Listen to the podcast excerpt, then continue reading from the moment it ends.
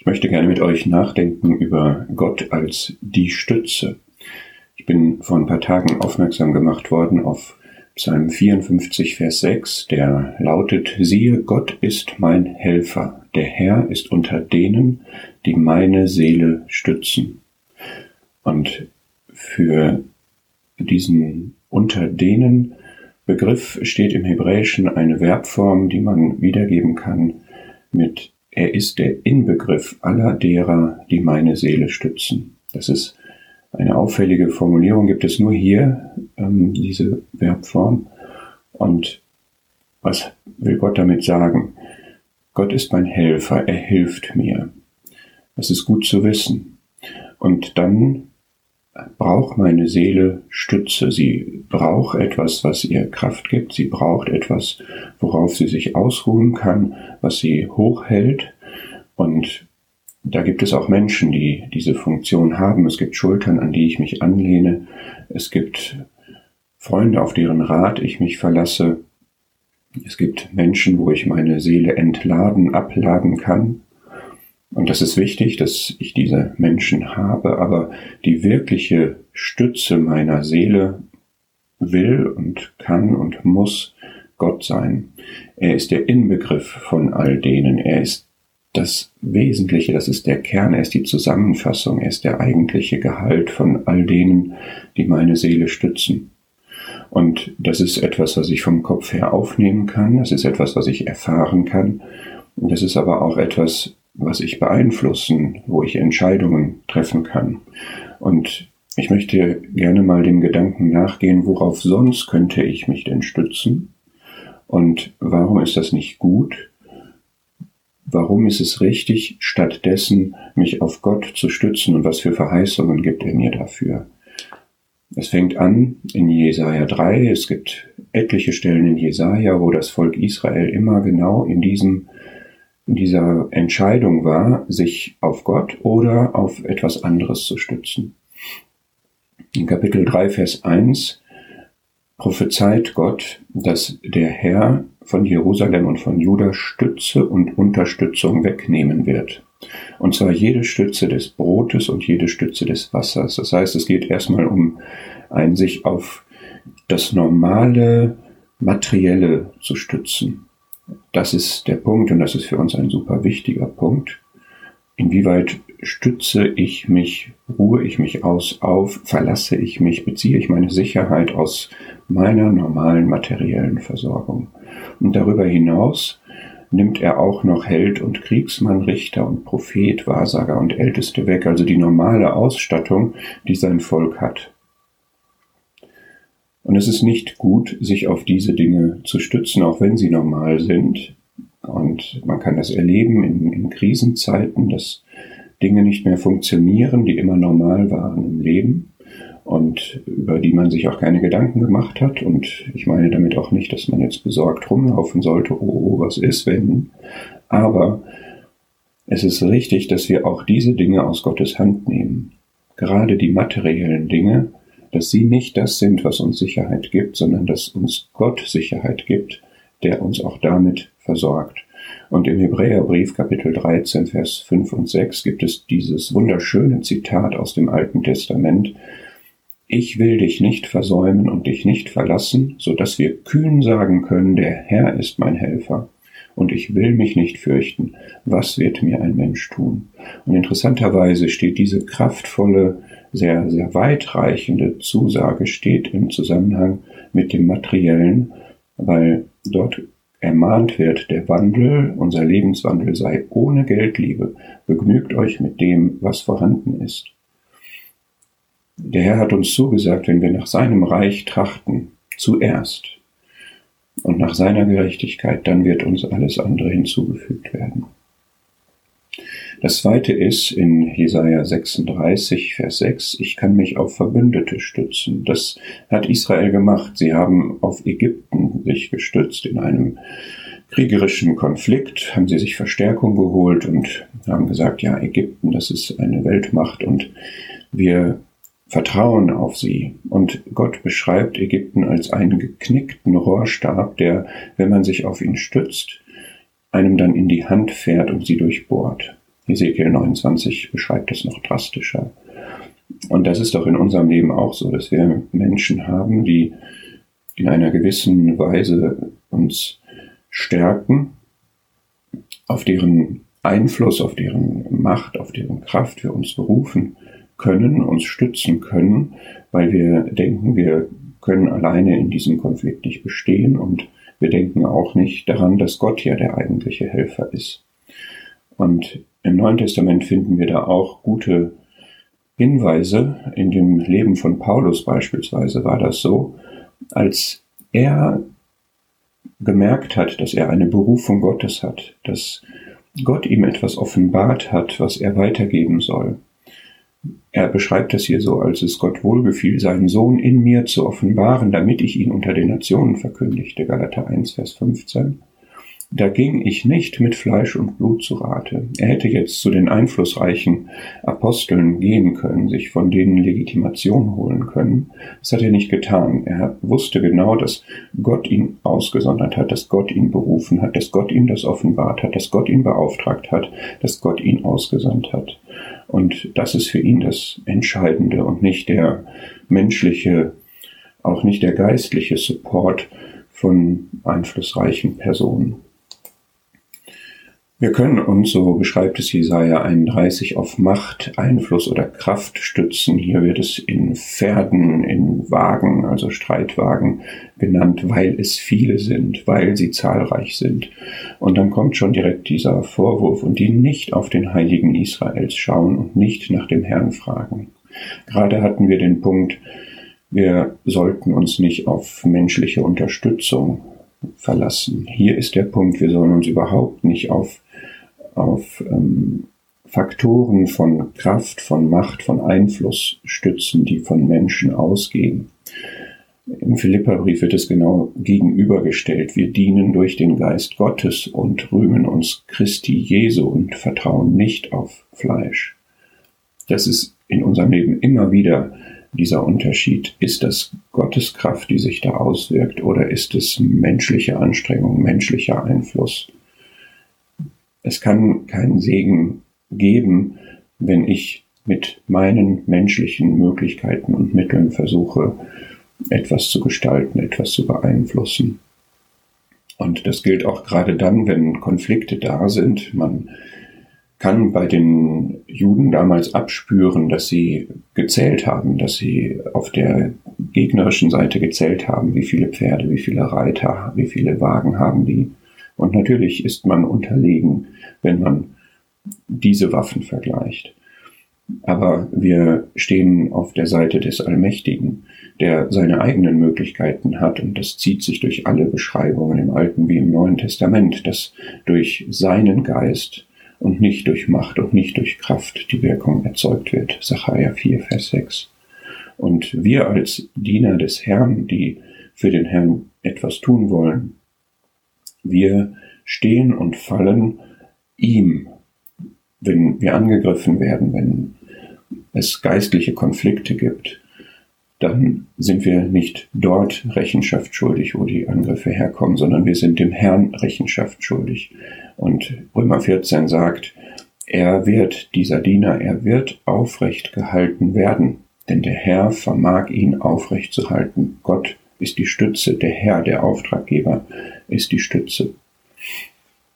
Wir finden dann in Jesaja 30 noch was ziemlich Überraschendes eigentlich, worauf man sich stützen kann, nämlich auf Bedrückung und Verdrehung vertraut ihr und stützt euch darauf. Das ist natürlich ein krasser Vorwurf, weil das jetzt eine Ressource ist, die in sich auch unethisch ist. Bedrückung und Verdrehung Manipulation, Terror sollte gar nicht erst in Frage kommen, dass man sich darauf stützt. Und doch sind das auch Dinge, wenn wir schon über Macht, Einfluss reden, die geschehen, die auch in Gottes Volk geschehen, dass man Druck ausübt, dass man ähm, manipuliert, dass man Unwahres äh, weitergibt, schlecht redet oder nicht mit der ganzen Wahrheit ähm, kommt und Dinge bespricht und entscheidet.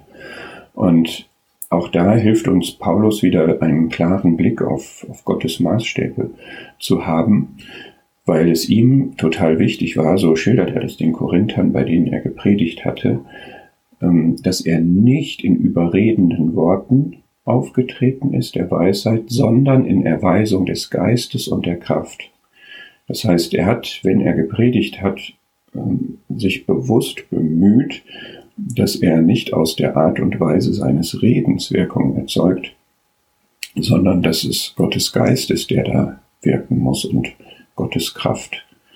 Hier geht es noch nicht mal jetzt um Manipulation oder sowas, aber wir werden keinen Segen erzeugen können, also wir ohnehin nicht, aber wir werden nichts hervorbringen können, was nachhaltige Wirkung hat, wenn es nicht aus Gottes Kraft ist. Und so begründet er das dann, weil sein Ziel war, damit euer Glaube nicht auf Menschenweisheit beruhe, sondern auf Gottes Kraft.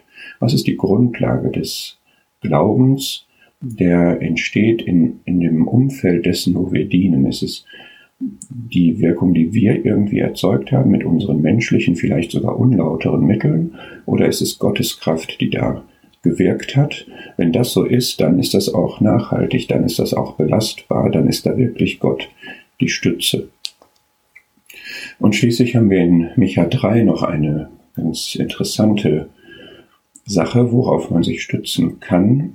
Da wirft Gott dem Volk vor und sagt, seine Häupter richten für Geschenke, seine Priester lehren für Lohn, seine Propheten wahrsagen für Geld, und sie stützen sich auf den Herrn und sagen, ist nicht der Herr in unserer Mitte? Kein Unglück wird über uns kommen. Das heißt, wir haben hier bestechliche äh, Führer des Volkes, Häupter, Priester, Propheten, die alle ihre Tätigkeit ausüben, sie tun das aber für Geld. Das ist natürlich total verwerflich. Aber es gibt es, dass geistliche Betätigungen getan werden, um davon einen Prophet, einen Prophet, sei das materiell oder sei das ideell, Anerkennung oder was auch immer, zu bekommen. Und bei dem, was sie tun, stützen sie sich doch auf den Herrn und sagen, ist nicht der Herr in unserer Mitte. Das heißt, sie stützen sich auf eine formale Beziehung, die sie zu dem Herrn haben, Sie gehörten dem Volk Gottes an. Sie waren in einer Position, in die sie hineingehörten in Gottes Volk. Sie nahmen Aufgaben für Gott wahr und sie stützten sich auf diese Positionen, auf diese Beziehungen zu Gott und legitimierten damit, dass das, was sie taten, was in sich verwerflich war, doch anerkannt werden musste ist nicht der Herr in unserer Mitte, und zwar anerkannt werden musste nicht nur im Volk, sondern auch von Gott selber. Kein Unglück wird über uns kommen. Ja, und ich glaube, das spricht zu uns auch, dass wir den Fehler machen können, dass wir denken, wir sind Gottes Volk, wir sind die Kinder Gottes, wir haben den Herrn in unserer Mitte, wenn wir uns versammeln, wir möchten uns zu seinem Namen hin versammeln und haben die Verheißung, dass er in der Mitte ist. Und wir machen aber tatsächlich Dinge, die nicht mit ihm in Einklang sind, wo wir uns innerlich von ihm gelöst haben, wo wir Dinge tun, die nicht von ihm legitimiert sind und meinen aber, dass wir den Segen gepachtet hätten und dass es nichts Verhängnisvolles, nichts Schädliches, keine Zucht, kein gar nichts geben könnte. Und dem gegenüberstellen möchte ich diese beiden Verse aus dem Neuen Testament, 1. Korinther 14 beschreibt die Wirkung von Weissagung, wenn jemand in so eine Zusammenkunft kommt, wo man, wo er überführt wird und wo man daran erleben kann, dass Gott wirklich unter euch ist. Also nicht nur unserem Bekenntnis nach, nicht nur dessen nach, was wir, was wir sagen, sondern er ist wirklich unter uns. Und ich denke gerne an Offenbarung 1, wo der Herr als Richter unter den, zwischen den sieben Versammlungen gesehen wird in dieser Vision. Und sein Angesicht war, wie die Sonne leuchtet in ihrer Kraft. Also wenn, wenn die Kraft Gottes da ist, wenn Gott meine Stütze ist, auch in einem Zusammenkommen, dann leuchtet da die Herrlichkeit die Sonne der Herrlichkeit Gottes, die leuchtet auch alles weg, was wir gerne im Schatten halten möchten, die leuchtet auch unter den Teppich, unter den wir etwas kehren möchten, die leuchtet in unsere Herzen, in denen wir etwas vergraben haben, was zwischen uns steht. Und dann entfaltet sich da diese Kraft und dann ist Gott wirklich die Stütze. Es gibt ein Beispiel von einem König, 2. Chroniker 14 und 16 von Asa, der zwei Phasen in seinem Leben hat. Eine gute Phase, wo genau das beschrieben wird, dass er sich auf Gott gestützt hat. Und ich habe hier den Vers 10 aus Kapitel 14, 2. Chroniker 14, Vers 10. Da rief Asa zu dem Herrn in einer Konfliktsituation, da wurde er angegriffen und sprach, Herr, um zu helfen ist bei dir kein Unterschied zwischen dem Mächtigen und dem Kraftlosen. Hilf uns, Herr unser Gott, denn wir stützen uns auf dich. In deinem Namen sind wir gegen diese Menge gezogen. Du bist der Herr unser Gott. Lass den Menschen nichts gegen dich vermögen. Das ist, ich habe das hier aufgenommen, weil das der Inbegriff dessen ist, was es, wie, wie jemand ist, dessen Stütze Gott ist. Er ist dann nämlich so, dass er selber hilflos ist, aber dass ihm bewusst ist, ich kraftloser mache für Gott keinen Unterschied, ob ich jetzt mächtig oder nicht bin, denn Gott ist der Allmächtige und wenn er hilft, dann gewinnen wir. Und ich kann nichts Besseres tun, als mich auf dich zu stützen, wenn ich denn in deinem Namen ausgezogen bin, wenn die Mission, die ich habe, wenn das, was hier den Konflikt verursacht, wenn das von dir ist, dann kann ich mich auf dich berufen. Du bist der Herr, unser Gott. Ich weiß genau, zu wem ich rede. Lass dem Menschen, wer das auch immer sei, nichts gegen dich vermögen. Leider hat in einer späteren Phase seines Lebens er dann genau das nicht mehr umgesetzt. In Kapitel 16, Vers 7 wird das beschrieben. Da muss ein, ein, äh, eine Weissagung geschehen ihm gegenüber und es wird ihm der Finger in die Wunde gelegt. Du hast das jetzt hier erlebt, dass der Feind geflohen ist. Es war hier viel mehr drin, du hast zwar gewonnen, aber du hättest einen noch vollständigeren Sieg erringen können, weil du dich auf den König von Syrien gestützt hast und dich nicht auf den Herrn, dein Gott, gestützt hast. Wir sehen daraus, das ist auch etwas, dass Gott meine Stütze ist, das muss ich immer wieder neu praktizieren. Das kommt immer wieder neu auf den Prüfstand und verlangt von mir immer wieder eine Stellungnahme, eine Positionierung. Ich möchte schließen mit einer Verheißung, mit der wunderschönen Verheißung aus Jeremia 17, wo gegenübergestellt wird, einer ist verflucht, einer ist gesegnet. Verflucht ist der Mann, der auf den Menschen vertraut, der Fleisch zu seinem Arm macht und dessen Herz von dem Herrn weicht. Es ist schon sehr ernst, dieser Zusammenhang. Wenn, wenn ich das mache, wenn ich mein Vertrauen auf Menschen setze, dann kann man daran erkennen, dass mein Herz von dem Herrn gewichen ist. Mein Herz soll auf der Stütze liegen und wenn es sich woanders hin orientiert, dann weicht es von dem Herrn. Demgegenüber ist gesegnet der Mann, der auf den Herrn vertraut und dessen Vertrauen der Herr ist. Und hier wird dieses wunderschöne Bild gemalt, wie so jemand ist, dass er ist wie ein Baum, der am Wasser gepflanzt ist und am Bach seine Wurzeln ausstreckt, der sich nicht fürchtet, wenn die Hitze kommt.